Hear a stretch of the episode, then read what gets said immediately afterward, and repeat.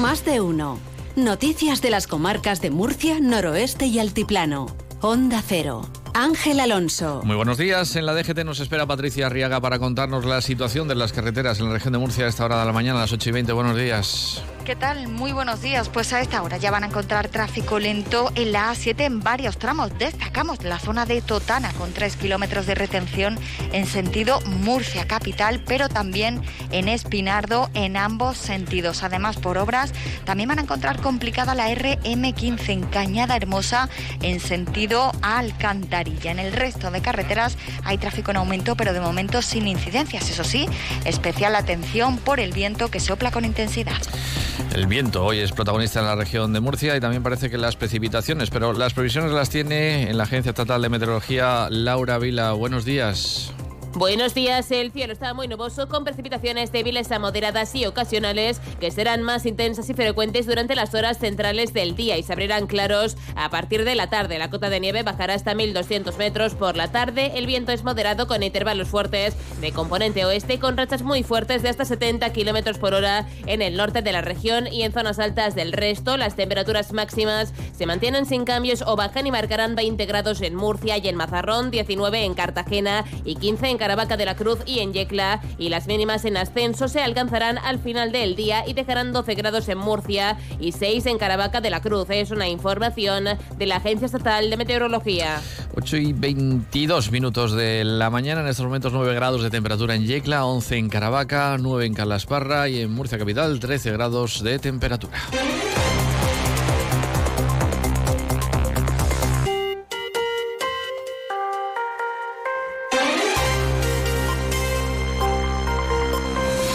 Comenzamos en los tribunales porque la sección tercera de la Audiencia Provincial va a acoger este miércoles la primera sesión del juicio contra dos vecinos de Cieza acusados de calcinar el piso en el que uno de ellos vivía en régimen de alquiler porque su madre rescindió el contrato concertado con la propietaria del inmueble debido al mal uso que hacía de este. Según la Fiscalía, los dos procesados, en compañía de otras dos personas que no han podido ser identificadas, prendieron fuego de manera intencionada al domicilio alquilado. Como consecuencia del fuego, la vivienda quedó completamente calcinada sumando los desperfectos un total de 42.000 euros, a los que hay que añadir otros 4.000 por daños producidos en el mobiliario y 600 en el menaje. Además, el incendio se extendió a numerosos pisos del mismo edificio. El Ministerio Público apunta que la actuación de los propietarios creó un grave riesgo para la vida de los otros moradores del edificio. El fiscal solicita para cada uno de los procesados la pena de 20 años de prisión por un delito de incendio y otros dos más por un delito de amenazas, entre otras peticiones que incluyen indemnizaciones por los daños causados. Hablamos ahora de otros asuntos. Este jueves hay pleno en el consistorio murciano. El Grupo Municipal Popular llevará una moción para exigir al Gobierno de España la reapertura inmediata al tráfico de pasajeros de la línea ferroviaria Cartagena-Murcia-Albacete, pasando por Cieza y Ellín, que fue interrumpida por decisión del Gobierno de Pedro Sánchez en febrero del año 22, 2022. En la moción, el concejal popular Antonio Navarro recuerda que esta conexión ferroviaria constituye una infraestructura de cohesión social estratégica y de primer orden. Esta línea constituye una infraestructura de cohesión social, estratégica y de primer orden, ya que comunica a municipios cuya población supera el millón de habitantes. Además, es el corredor natural de, conexión ferroviaria con Madrid. La moción exige al Gobierno de España, al Ejecutivo del Partido Socialista, un servicio ferroviario con una disponibilidad de servicios, horarios y tiempos de viaje atractivo no inferior a 10 circulaciones diarias. La línea Cartagena-Murcia-Albacete pasando por Cieza y está incorporada en la red transeuropea de transportes. La moción de los populares también propone al Pleno del Ayuntamiento que inste al Gobierno de España a solucionar de forma definitiva el paso del ferrocarril por Alcantarilla y Jabalí Nuevo. Hablando de transportes, el diputado regional del Partido Socialista, Fernando Moreno, ha afirmado que el Gobierno de López Miras y Vox pretenden desmantelar el servicio de autobús de las comarcas del noreste y del río Mula. La comunidad ha puesto en marcha un servicio denominado a demanda y pretende hacer lo mismo con la línea Caravaca-Murcia.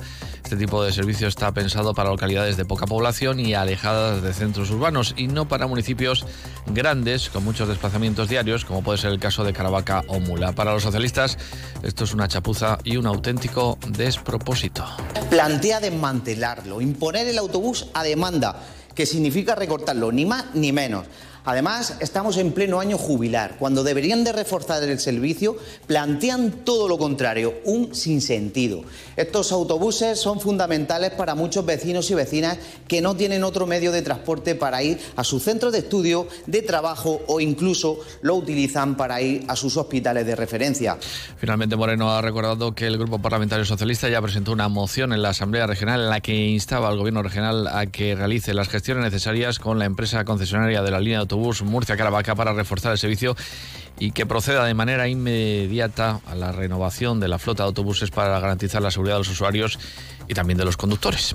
Nos vamos hasta Yecla porque allí el empresario Pedro Arcas es desde ahora nuevo presidente del Centro Tecnológico del Mueble y la Madera. La designación llega tras el proceso de elección surgido por la eh, pérdida de la vida del anterior presidente Juan Carlos Muñoz Melero. La Asamblea General Ordinaria CETEN ratificó por unanimidad la única candidatura presentada para liderar la entidad. Pedro Arcas asumirá la presidencia, convirtiéndose así en el tercer presidente de los 30 años de historia que tiene el Centro Tecnológico. Uno de los principales retos, ampliar las instalaciones del Centro Tecnológico, valorado esa ampliación en unos 4 millones de euros. Y nos vamos hasta Molina de Segura. La comunidad va a invertir 3,4 millones de euros para construir un nuevo centro social y de día para los mayores de la localidad. La nueva edificación constará de seis plantas y duplicará el espacio actual con una superficie de 2.200 metros cuadrados. Se trata de unas instalaciones que podrían, van a ponerse a disposición de pues más de 19.000 usuarios que hay en la zona. Permitir también estas instalaciones va a permitir ampliar el programa de servicios para promover el envejecimiento activo. La consejera de Política Social, Familias y Igualdad con Chita Ruiz, junto con el alcalde de Molina Segura, José Alfonso Hernández, han presentado el proyecto. Es un compromiso del presidente de la comunidad, de Fernando López Miras. Es un recurso muy necesario. Se va a hacer acorde a las necesidades de las personas mayores. Es un centro que va a tener todo tipo de actividades, que va a tener unos espacios cómodos, accesibles y que desde luego va a ser el lugar de referencia de las personas mayores en Molina de Segura. O comenzar a finales de este año y en torno a 18 meses podríamos estar con la obra terminada.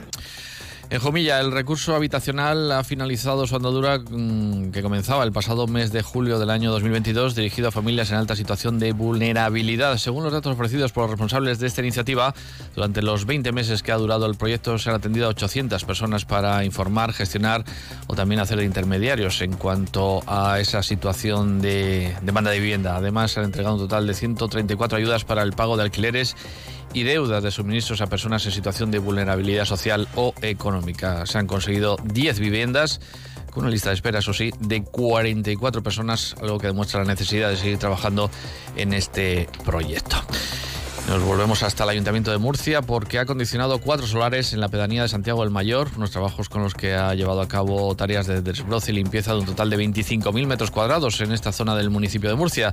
Con estas labores, enmarcadas en el plan Recupera, se adecuan espacios públicos para garantizar una mejor imagen de las zonas de Santiago del Mayor, dando también respuesta a las peticiones realizadas por los servicios a través de la Junta Municipal. La vicealcaldesa Rebeca Pérez ha visitado la zona en la que se han desarrollado estas labores. Hemos actuado en concreto en cuatro calles, en calle Serrano, Pábilos, Panochos de Istán y calle Morera, eliminando escombros, maleza y otros depósitos y también procediendo al arreglo del vallado deteriorado en todo el perímetro y a la poda del arbolado existente en ellos. Con esta actuación, desde el ayuntamiento seguimos trabajando en la estrategia de favorecer la vertebración territorial en todos los barrios y pedanías del municipio, a la vez que se mejora el aspecto de la ciudad y se eliminan focos de insalubridad. Un ayuntamiento de Murcia que amplía los servicios para la conciliación de la vida familiar, laboral y personal de las familias del municipio con la apertura del servicio de ludoteca vacacional y las escuelas infantil durante los días laborables de la Semana Santa y fiestas de primavera. El plazo de solicitud para este servicio estará abierto hasta el próximo día 3 de marzo, durante el cual las familias residentes en el municipio pueden realizar la solicitud a través de la sede electrónica del ayuntamiento o de manera personal a través de las oficinas del registro municipal ubicadas en las pedanías y barrios. Y por último les contamos que el Ayuntamiento de Mula y el sector empresarial ha decidido posponer la segunda feria agrícola del municipio, prevista para este próximo fin de semana. La principal alegación para retrasar este encuentro es la situación del sector agrícola que está en pleno proceso de protestas. Les dejamos ya con la Sina. Que pasen buen día.